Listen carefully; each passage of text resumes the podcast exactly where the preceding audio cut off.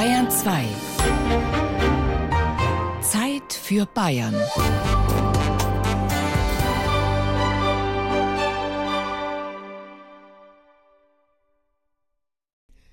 Frikassee von Kalbfleisch, Rindfleisch, Sauerkraut, Schweinefleisch, Schöpsefleisch mit Welschkraut, Bratwurst, Omeletten, Beefsteak, Koteletten, angeschlagene Kälberstoß, schön gefüllte Taube.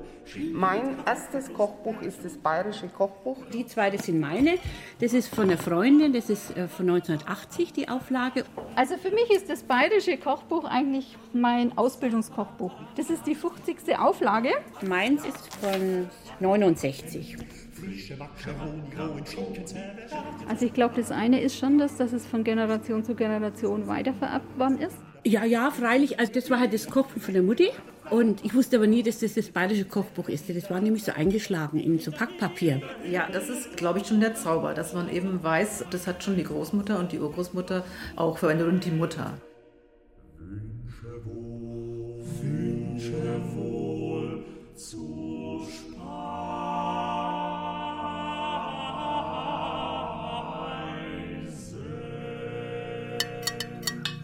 Und wenn es das mal probieren wollt, ist ein Quittenbrot. Das ist erst ganz frisch gemacht. Das haben sie drauf gemacht, ein bisschen Kokosstreusel. Ja. Ne? Und das stellen sie wie her? Das ist ein Quittenmark. Im Prinzip ist es so, dass ich die Quitten entsaftet habe. Aus dem Saft wurde dann Quittengelee. Und was übrig geblieben ist, das wurde also kräftig eingekocht und lassen wir jetzt trocknen. Hm, ich wusste es. Das war eine sehr gute Entscheidung, diesen Auftrag anzunehmen. Ein Feature über das wohl erfolgreichste Kochbuch im deutschsprachigen Raum. Das bayerische Kochbuch. Der blau-weiße Wälzer mit diesem markanten Schriftzug.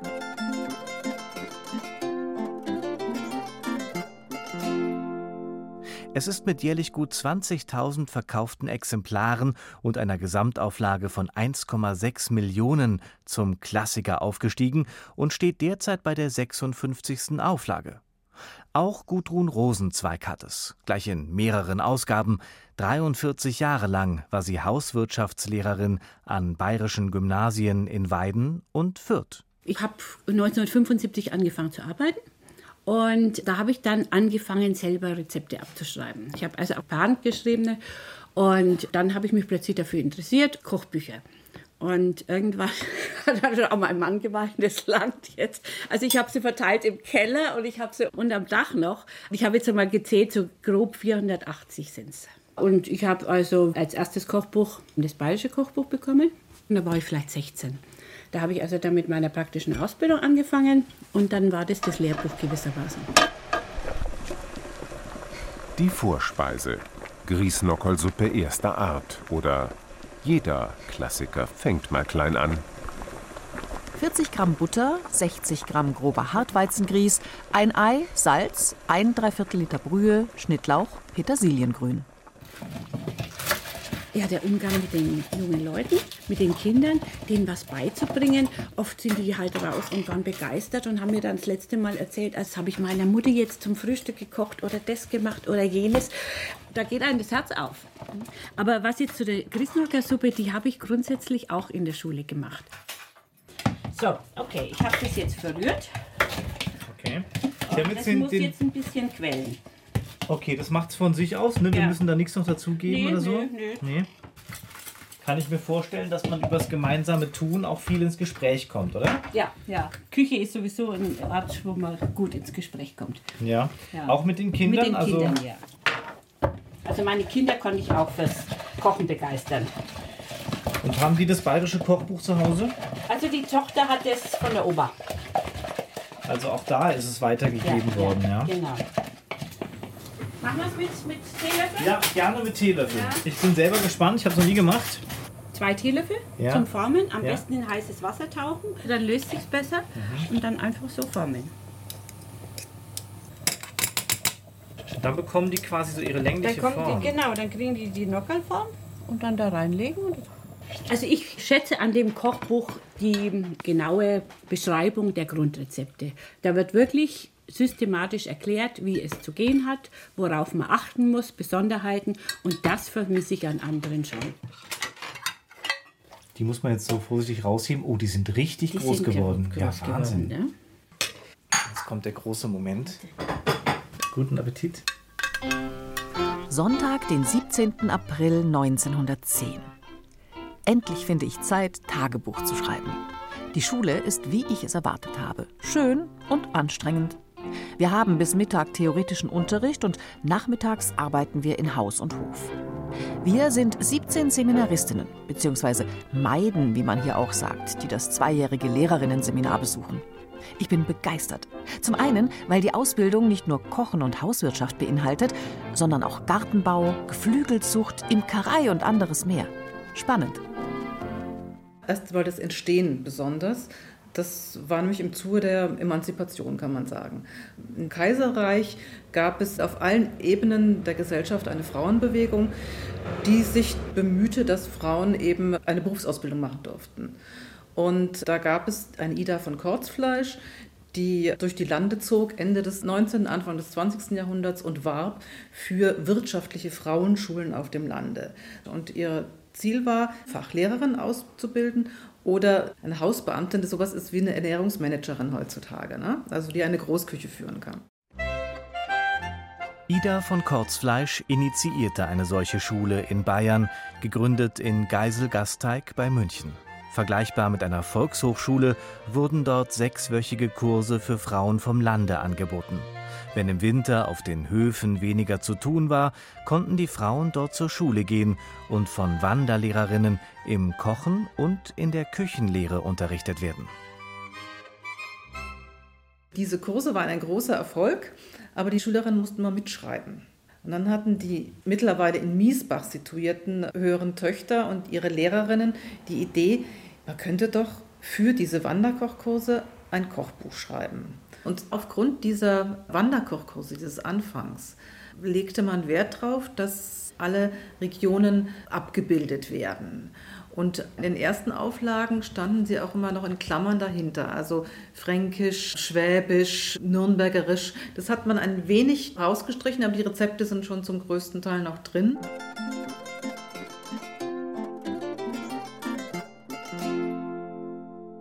Das bayerische Kochbuch von Anfang an ein Lehrbuch, erklärt Regina Frisch, Sprachwissenschaftlerin aus Teilheim im Landkreis Würzburg. Sie besitzt alle Auflagen des Buches vom ersten Exemplar aus dem Jahr 1910 bis zur aktuellen 56. Auflage aus dem Jahr 2007. Regina Frisch hat die Entstehung und Entwicklung des Kochbuches studiert und dabei in einer eigenen Veröffentlichung herausgearbeitet, dass so ein Jahrzehnte überdauerndes Kochbuch eigentlich auch gleichzeitig ein Geschichtsbuch ist. Den Namen Bayerisches Kochbuch bekam die Rezeptesammlung erst, als sich die Miesbacher Hauswirtschaftslehrerin Maria Hofmann dem Projekt annahm. Sie überarbeitete Anfang der 1930er Jahre das damalige Kochbuch des Bayerischen Vereins für wirtschaftliche Frauenschulen auf dem Lande und gab es erstmals ab der 15. Auflage als Bayerisches Kochbuch heraus. 70 Jahre lang bis zu ihrem Tod im Jahr 1998 setzte sie sich engagiert für die Weiterentwicklung des Nachschlagewerkes ein. Immer mit einem genauen Blick fürs Grundlegende und Praktische. Da gab es bei ihr auch wirklich ein hohes Qualitätsbewusstsein, dass sie auch in den Schulen weiter daran arbeiten ließ, an den Grundrezepten, dass Begründungen plötzlich reinkamen. Also das war wohl schon überzeugend. Dann die Trennung von der Zutaten und der Zubereitung. Das war innovativ und weiterhin hat man Wert darauf gelegt, dass es eben auch praktisch in der Küche verwendbar ist. Ne? Also wenn Sie jetzt eben diesen großen Schinken aufschlagen, er bleibt aber offen liegen aufgrund dieses quadratischen Formats. Also es kommen verschiedene Aspekte zusammen, glaube ich, die diese Geschichte ausmachen. Sicherlich auch Fortune. Sonntag, 15. Mai 1910. Unter der Woche komme ich nicht dazu, Tagebuch zu schreiben. Die Tage sind so voll und abends bin ich müde. Diese Woche sollten wir neue Rezepte ausprobieren. Sie werden vielleicht ins Kochbuch des Vereins aufgenommen. Wenn's nach mir geht, könnte man auch das eine oder andere Rezept rausschmeißen. Maisgrießauflauf mag ich gar nicht.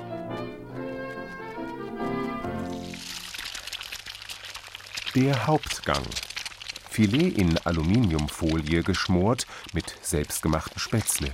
Oder ein Siegeszug ohne Schnickschnack. Ein gut abgelagertes, dickes Steak von Filet oder Lende, wenig Salz, etwas Pfeffer oder Paprika, etwas fein gewiegte Kräuter. Grundrezept Spätzleteig. 300 Gramm Mehl, Salz, 200 Milliliter Wasser, drei Eier, zum Kochen reichlich Salzwasser. Zum Schwenken 30 bis 40 Gramm Butter. Oder zum Anrichten 30 Gramm Fett, vier Esslöffel Semmelbrösel oder eine Zwiebel. Guck mal, da ist ein großes Buch. Guck mal her.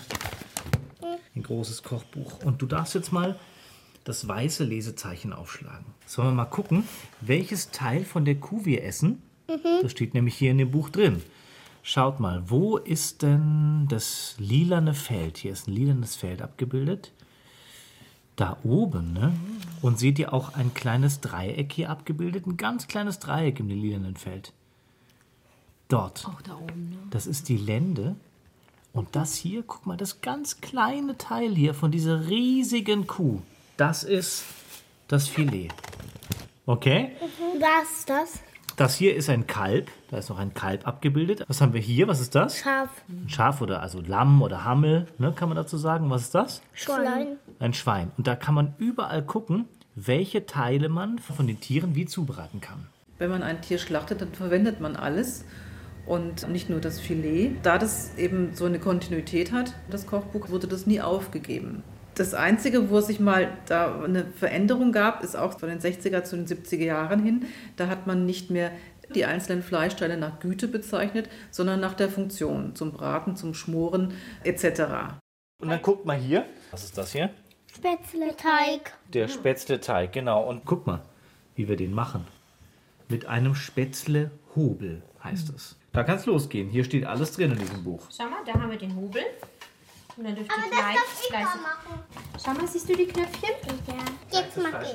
Ja, probier mal. So, jetzt kommt der Spätzlehobel hier zum Einsatz. So. Und jetzt darfst du mal Spätzle rein. Ja, direkt. genau. Aber ich brauche keine Hilfe. Okay. Mm, dann sind die Käsespätzle. Käsespätzle können Kann wir man auch auch noch machen. machen, genau. So, gut, jetzt tauscht ihr den Platz. Ja, genau, da kommt. Siehst du das hier schon, wie die da runterkommen? Sehen aus wie Knöpfchen, gell? So macht man Spätzle. So macht man Spätzle. Und in den Teig habe ich Mehl rein, Wasser, Eier und ein bisschen Salz. Riecht aber schon Fleisch, Das riecht schon fein. Und wieder ist ein neuer, begeisterter Hobbykoch in Bayern dazugekommen. Ist ja auch kinderleicht mit genauer Anleitung. Naja,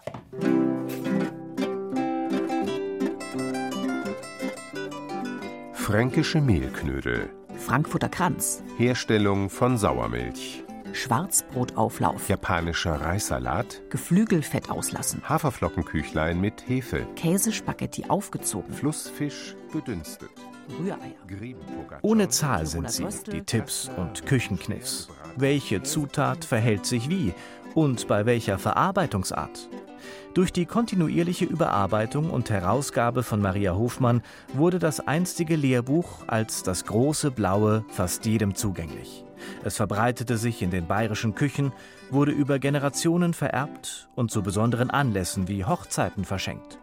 Über die ganzen Jahrzehnte hinweg wurde es dicker und dicker und noch dicker, sodass man irgendwann dünneres Papier nehmen musste, damit es handlich bleibt. An die 1800 Gerichte sind es heute auf stolzen 940 Seiten.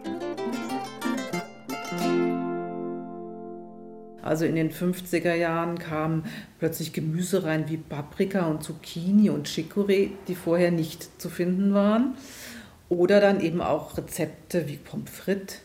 Und in den 60er Jahren und Anfang der 70er Jahre vor allem dann Toast Hawaii, solche hübschen Sachen oder Pizza, Spaghetti-Gerichte, obwohl Spaghetti-Feingericht, eins meiner geschätzten, gab es schon in den 30er Jahren. Es wurde viel mehr aufgenommen, es wurde reagiert auf das, was in der Zeit gekocht wird und beliebt ist, aber es wurde sehr, sehr wenig rausgestrichen. Sprachwissenschaftlerin Regina Frisch, die sich mit großer Leidenschaft alten Kochbüchern widmet, hat nicht nur die Erweiterungen und Veränderungen der vielen Rezepte untersucht, sondern auch festgestellt, wie sehr sich durch die verschiedenen Auflagen in die gesellschaftlichen und auch politischen Umstände der vergangenen Zeiten hineinblicken lässt. Das war ganz überraschend. Bei einem Registervergleich habe ich gedacht, es gibt plötzlich kein Kartoffelpüree mehr. Was ist denn hier los? oder keine Rouladen oder kein Soufflé. Die Rezepte, wenn man dann geblättert hat, waren sehr wohl noch da, aber das Püree ist eben in Kartoffelbrei oder die Rouladen dann plötzlich Rollen oder so Soufflé im Auflauf. Das ist sehr konsequent gewesen in der Auflage 1916 und es zeigt wirklich den Ersten Weltkrieg. Es ist ein Beleg, dass eben Frankreich der Feind war und man durfte kein Französisch mehr im Kochbuch finden. Also eine sehr, sehr, sehr rigide Art, mit allem Französischen umzugehen. Die Rezepte wollte man schon beibehalten. Dafür war es dann doch zu köstlich. Die Front zog sich also auch durch die Küche. Auch der Zweite Weltkrieg schlug sich im Kochbuch nieder. Dort stand etwa geschrieben: Die Frau steht am Herd an der Front. Guten Appetit allerseits. Danke. Danke. Lass dir schmecken. Wenn es so schmeckt, wie es aussieht. Aber bestimmt doch. Anfang der 1950er Jahre kamen die ersten Abbildungen ins bayerische Kochbuch, wenig später dann vereinzelte Farbfotos. Auffällig bis heute ist, wie wenig das Auge hier mitkocht. Von den 940 Seiten sind lediglich 16 bebildert. Und was ist mit dem Zeitgeist? In den 1960er Jahren erfolgte ein ganz bedeutender Relaunch. Die bisherige Autorin Maria Hofmann machte ihren Neffen Professor Dr. Helmut Lüthin zum Mitherausgeber. Der Professor für Innere Medizin steuerte von da an ein umfangreiches Ernährungs- und Krankenkostkapitel bei. So kann man bis heute zum Beispiel genau nachlesen, wie eine Diät bei Herzkrankheiten und hohem Blutdruck aussehen sollte. Doch bei allem gelobten Pragmatismus mehren sich auch die Stimmen, die behaupten, das Kochbuch hätte seine beste Zeit hinter sich. Zu wenige moderne Elemente wären hier zu finden, zu wenige Bilder, zu viel Text. Des Weiteren sucht man anders als bei anderen Kochbüchern vergeblich nach einer PDF-Fassung des Werkes oder einer Fassung für E-Reader. Der Birken Verlag, der extra nur für dieses eine Buch ins Leben gerufen wurde, begründet das mit der dafür zu umfangreichen Rezeptesammlung. Und neue Bilder wolle man auch nicht aufnehmen, sonst würde das Packgewicht des Buches zu schwer werden. Höhere Portokosten für die Leser wären die Folge. Und was ist mit einer neuen Auflage? Die letzte ist immerhin schon 13 Jahre her. Dazu sieht der Verlag ebenso wenig Notwendigkeit. An den Rezepten selbst hätte sich ja nichts geändert. Lediglich die Rassismusdebatte möchte man in den Fokus nehmen, sollte mal eine neue Ausgabe in Betracht gezogen werden. Mohrenkopf, Moor im Hemd, Mohrentorte, Zigeunerschnitzel, unangemessene Bezeichnungen möchte man dann eventuell ändern. Man setzt beim Verlag also auf Tradition und den Kultstatus. Ob das weiterhin gut geht?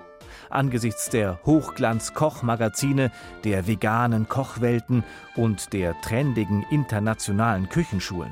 Der Markt ist sehr umkämpft. Das Dessert. Elisenlebkuchen und Quarkstollen. Oder der blaue Fels in der digitalen Brandung. Fünf Eier, 500 Gramm Grießzucker, Zimt, Nelken, Kardamom, Muskatblüte, Schale von zwei, Saft von einer halben Zitrone, 100 Gramm Zitronat, 100 Gramm Orangat, 500 Gramm ungeschälte Mandeln, zum Backen runde Oblaten. Ja, herzlich willkommen in unserer Lehrküche. Margit Strauß, Hauswirtschaftslehrerin an der Fachschule für Ernährung und Haushaltsführung in Ansbach. Also unsere Studierende wollen hier in der Küchenpraxis eigentlich lernen, wie sie ihren Haushalt gerade auch in der Küche gut organisieren können. Dann wollen sie Grundlagen in der Zubereitung kennenlernen und auch Lebensmittel richtig einsetzen können und richtig damit umgehen können. Frau Strauß, was machen wir denn heute? Wir haben heute einen Einblick in die Weihnachtsbäckerei. Das ist unsere nächste Praxiseinheit. Okay, und ich sehe hier schon viele Zutaten. Hallo, grüß Gott, wer sind Sie?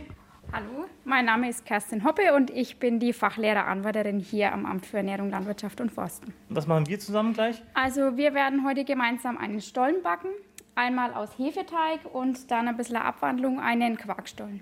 Hier liegt schon das bayerische Kochbuch Genau, aus. ja. Haben Sie schon aufgeschlagen? Ja, also ich habe jetzt zusätzlich zum Stollen nochmal die Hefeteig-Backlehre aufgeschlagen, dass wir da nochmal genauer nachlesen können. Okay, also bei Ihnen gibt es Stollen gleich. Und was machen wir, Frau Strauß? Wir machen einen Klassiker in der Weihnachtsbäckerei. Wir backen Elisenlebkuchen. Wieso wissen Sie das jetzt, dass da nochmal Mehl rein muss? Weil Sie einfach so viel Erfahrung mitbringen? Oder, oder achten Sie auf was Besonderes? Das bayerische Kochbuch beschreibt eigentlich immer genau, wie der Teig sein soll. Und das soll eine homogene Masse sein, die glatt sein soll und sich vom Rand lösen. Und das ist noch nicht der Fall und das weiß ich, ich krieg's mit Mehl hin. Also die es von zu Hause her kennen, die kennen es durchaus. Wobei das Ich helfe dir kochen bei vielen einfach auch bekannter ist. Das Helft dir kochen hat jetzt in der letzten neuen Auflage auch QR-Codes mit drin, wo kleine Filmchen hinterlegt sind für bestimmte Abschnitte im Zubereitungsprozess. Das ist natürlich jetzt, sage ich mal, zeitgemäßer. Klar gibt es hier in der Zwischenzeit ernstzunehmende Konkurrenz. Sogar das bayerische Kochbuch kann hier nicht hintanstehen und hat eine eigene Online-Seite, die zwar mehr der Bewerbung des Buches dient, aber auch mit einem Rezept des Monats Appetit macht. Doch Codes, Tutorials, Hightech-Geräte und Trends, davon sieht man ab. Alles moderner Schnickschnack. Am großen blauen Klassiker kommt eh keiner vorbei. Hätte das bayerische Kochbuch eine Seele, dann dürfte sie sich gerade in diesem Moment doch recht wohl fühlen. Hier ist sie zu Hause, dort, wo alles begann, in einer Hauswirtschaftsschule in Bayern. Und auch heute, nach über 110 Jahren, wird diese Kochbibel immer noch zu Rate gezogen, wenn es wortwörtlich ums Eingemachte geht. Denn der Teufel steckt bekanntlich im Detail. Also wir wagen es jetzt mit den Lebkuchen. Und zum Lebkuchenformen habe ich hier die Lebkuchenglocke. Man könnte es durchaus auch mit einem Spritzbeutel machen oder einfach mit dem Messer aufstreichen. Aber die Lebkuchenglocke haben wir jetzt in vielen Weihnachtsbergen die letzten Jahre immer wieder gesehen. Und das ist eigentlich eine einfache Hilfe, damit man auch einen schön geformten Lebkuchen hinterher auf der Oblade hat. Also im Prinzip ist es eine Holzform, die unten einen Bügel hat. Und durch Drehen kann ich den Teig nachher von der Form lösen und dann auf das Blech stürzen, sodass der Lebkuchen überall gleich hoch ist und auch gleichmäßig gebacken werden kann. Wollen Sie mal eine probieren? Ich probiere gleich auch eine, ja. Also in der Weihnachtsbäckerei finde ich, ist es schon wichtig, dass es gleichmäßig und optisch auch schön ist, weil ich stecke sehr viel Zeit und Energie hinein und ich möchte es dann auch genießen. Ich sehe das ja auch ein bisschen mit anderen Augen, weil mir natürlich diese Kochlehre sehr wichtig ist. Die bringt mir sehr viel. Ich bin auch online unterwegs, aber ich vergleiche meine Rezepte, die ich mir dann vielleicht online aussuche, immer mit den Grundzutaten hier im Bayerischen Kochbuch. Dann weiß ich, es stimmt vom Mengenverhältnis her und ich weiß hinterher auch, dass was Ordentliches rauskommt. Und wenn es große Abweichungen gibt, dann lasse ich lieber die Finger davon. Wie fällt denn so das Fazit aus von den Elisenlebkuchen? Also von der Form her haben wir festgestellt, wir dürfen es ruhig noch ein bisschen weiter auseinandersetzen auf dem Blech, damit sie nicht anstoßen. Von der Größe her, denke ich, ist es für einen Plätzchenteller kleiner, schöner. Von der Farbe her sind sie gut geworden, also nicht zu dunkel. Von der Konsistenz her sind sie super. Frikassee von Kalbfleisch, Blumenkohl mit Rindfleisch, Sauerkraut mit Schweinefleisch, Schöpsefleisch mit Welschkraut. Man hat es einfach kennengelernt im eigenen Haushalt. Und das andere finde ich schon dieses kompakte Fachwissen und Rezepte, die einfach funktionieren. Das ist einfach Gold wert. Schön gefüllte Taube, Schinken mit Kartoffeln. Also ich denke, es ist ein Nachschlagewerk. Und das kann ihm eben kein neues Ayurveda-Kochbuch oder kein veganes ersetzen. Das heißt ja nicht, äh, du musst dich entscheiden, entweder oder. Aber das ist ein Nachschlagewerk. Diese Funktion kann kein anderes, glaube ich, übernehmen. Von daher könnte ich mir schon vorstellen, dass ihm da schon noch ein paar Jahrzehnte ins Haus stehen.